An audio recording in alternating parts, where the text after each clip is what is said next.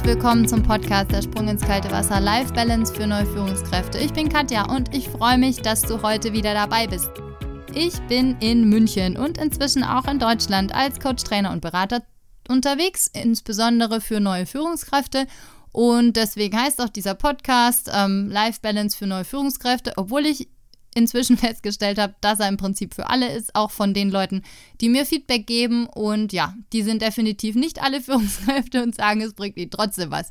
Deswegen, ja, freue ich mich einfach, wenn du dabei bist, egal welche Rolle du in deiner Firma spielst oder ob du diesen Podcast einfach für dich selber hörst. Ich habe vor kurzem eine ganz liebe Freundin getroffen und dieser Podcast ist so ein bisschen auch für sie, weil ich denke, vielleicht kann sie sich daraus eben was rausziehen. Wir haben uns nämlich über Konflikte unterhalten und wie man denn wieder auf seine gesunde Basis kommt, um auch in schwierigen Zeiten, und da war es ein privates Problem, selbstbewusst agieren und reagieren zu können natürlich. Genau, und deswegen ist dieser Podcast jetzt spezifisch für diese Freundin und ich hoffe, dass du auch für dich was rausziehen kannst. Viel Spaß beim Hören.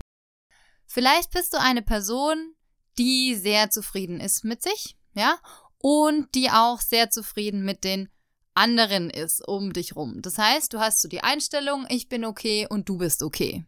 Und das heißt, du könntest dann Anliegen und Probleme als Herausforderungen sehen, die du selbst, also mit sozusagen deinen eigenen Ressourcen oder auch mit der Hilfe von anderen angehst, so komplett neutral und positiv gestimmt. Dann gibt es aber auch noch andere Positionen und die sind so ein bisschen schwieriger. Und in diese anderen drei Positionen kann es auch sein, dass du reinrutscht, wenn du entweder mit dir in einem Konflikt bist oder auch mit jemand anderem in einem Konflikt bist. Und die erste Position, die so ein bisschen kritisch sein kann, das ist die Ich bin okay, du bist nicht okay. Ja? Das ist so der klassische Streit. Ich mach das jetzt richtig und du hast nicht recht.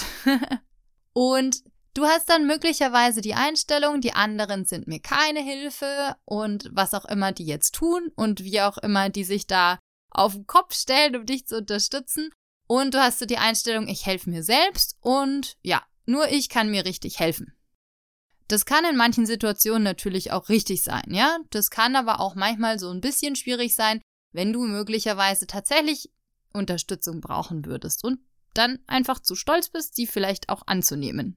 Dann gibt es die dritte Position, das ist die Ich bin nicht okay und du bist okay. Das sind so Leute, die eher dazu tendieren, anderen Recht zu geben, ja, und sich so ein bisschen unter den Scheffel zu stellen. Und die haben so ein bisschen die Einstellung, was auch immer passiert, ich kann mir da gar nicht helfen und das können die anderen viel besser als ich, ja. Die stellen sich eben unter den Scheffel und die kommen aber auch nicht so ganz raus aus ihrem Quark manchmal. Die können sich auch meistens nicht so ganz gut durchsetzen. Und dann gibt es die vierte Position und das ist eigentlich so die kritischste Position. Das ist die Ich bin nicht okay und du bist auch nicht okay. Das ist dann bei Leuten, die die Einstellung haben, mir kann eh keiner helfen. Weder ich noch die anderen sind in der Lage, meine Probleme zu lösen. Und das kann natürlich, wie du dir vorstellen kannst, sehr, sehr, sehr deprimierend sein. Jetzt haben wir Dazu als zweiten Schritt das Dramadreieck. Das hatte ich schon mal vorgestellt in einem Podcast, aber das passt jetzt so gut dazu, dass ich das da nochmal erklären will, ganz kurz. Und zwar ist es einmal der Täter bzw. der Verfolger, der die Einstellung hat, ich bin okay und du bist nicht okay. Dann das Opfer in einem Konflikt, also was sich als Opfer natürlich auch fühlt, ja. Das Opfer hat so die Einstellung, ich bin nicht okay und du bist okay. Und der Retter, der hat die Einstellung, ich bin okay und du bist nicht okay. Und das ist natürlich nicht die beste Grundlage für eine Kommunikation. Und auch natürlich nicht dafür, einen Konflikt zu lösen. Warum ist es so? Der Täter denkt, er muss jetzt wahnsinnig auf den Tisch hauen, ja, und sich da vielleicht sogar irgendwie verteidigen und seine Meinung durchzusetzen. Das Opfer oder der sich als Opfer fühlt oder die sich als Opfer fühlt, die stellt sich so ein bisschen unter den Scheffel und der Retter, das ist so der große Macker da, der sagt, ich muss aber dem Opfer unbedingt helfen und ich stelle mich jetzt gegen den Täter und schaue, dass ich da richtig schon Dampf mache, ja. Ein Beispiel dazu fällt mir auch ein, und zwar passiert es möglicherweise auch dir als Führungskraft ab und zu, dass ein Mitarbeiter unzufrieden ist oder eine Mitarbeiterin oder auch ein Kollege. Und der traut sich aber eben nicht so wirklich irgendwie was zu sagen, aber jeder merkt, er ist total genervt und ja, vielleicht ist er dann auch noch irgendwie krank öfter und irgendwie ist da eine ganz komische Stimmung. Und irgendwann kommt dann ein Kollege von diesem Kollegen oder ein, mit einer, ein anderer Mitarbeiter auf dich zu, wenn du Führungskraft bist und sagt, weißt du was? Das kann überhaupt nicht sein, der macht viel zu viel Überstunden, merkst du denn nicht, dass es dem schlecht geht, ja? Ich spring jetzt für den in die Bresche. Und dann bist du auf einmal der Täter, obwohl du das, ja, vielleicht gar nicht so richtig äh, mitbekommen hast vorher und denkst, du musst dich verteidigen. Und, und genau das ist eine sehr, sehr ungesunde Basis, um diesen Konflikt zu lösen. Warum ist es so? Weil alle drei nicht für sich selbst verantwortlich sind. Ja? Oder sich nicht für sich selbst verantwortlich fühlen. Also, der Täter fühlt sich für die Tat, die er einfach nicht einsieht, dass er da jetzt schuld dran sein soll, nicht verantwortlich. Das Opfer fühlt sich auch nicht verantwortlich. Das schiebt die, die Verantwortung zum Täter ja hin. Und der Retter, der ist auch nicht für das verantwortlich, was er da tut, weil er ja denkt, er bekommt den Auftrag vom Opfer, obwohl es möglicherweise gar nicht so ist. Wie können wir diesen Konflikt denn jetzt lösen? Und wie bekommen diese drei Parteien, vielleicht kennst du da auch ein Beispiel, eine gesunde Basis für eine gesunde Kommunikation hin, wo jeder in seiner Selbstverantwortung steht und diesen Konflikt lösen kann und dann auch wieder zufriedener ist. Der Täter wird zum Konfrontierer. Das ist der, der diesen Konflikt möglicherweise auf den Tisch bringt. Und der hat dann auch auf einmal eine Ich bin okay und du bist okay Einstellung und sagt, wisst ihr was, Leute, ich merke, dass es da einen Konflikt gibt und ich möchte mich jetzt mit euch zusammensetzen und diesen Konflikt in aller Ruhe lösen. Das ist so der, vielleicht auch Führungskraft oder Chef oder auch Mitarbeiter oder bei dir vielleicht auch privat in der Familie, der dann die Sachen eben nicht unter Teppich kehrt, sondern sagt, Leute, wisst ihr was? Lasst uns das doch mal anschauen. Der Bedürftige war vorher das Opfer.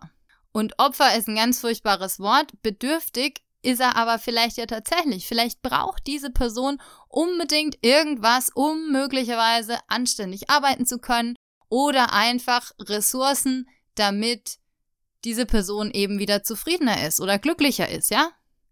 Und ein Bedürftiger, der ist auch in dieser Einstellung, ich bin okay und du bist okay. Das heißt, diese Leute können dann auch verbalisieren und sagen, an dem runden Tisch, wo die drei sich dann eben treffen, wisst ihr was? Ja, ich weiß, ich performe in letzter Zeit nicht mehr so und es liegt daran, dass ich, keine Ahnung, zum Beispiel zu Hause einen Mega-Stress habe und dieser, dieser Stress, ich weiß einfach nicht, wo da ein Ventil sein soll und im Moment kann ich einfach nicht so viel leisten wie vorher. Und ich bräuchte da möglicherweise auch Unterstützung, damit ich da wieder auf einen guten Boden komme und ja, wieder anständig arbeiten kann, zum Beispiel. Genauso geht das natürlich privat. Der Helfer war vorher der Retter.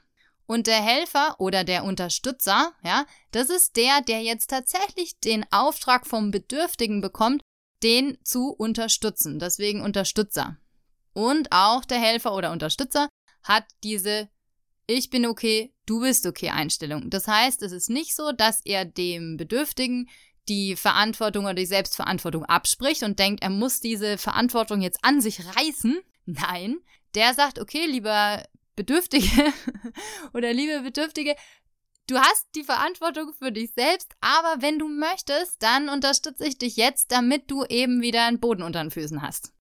Und so können sich die drei sehr, sehr gut in der Mitte treffen. Und zwar nur mit dieser Einstellung, ich bin okay und du bist okay.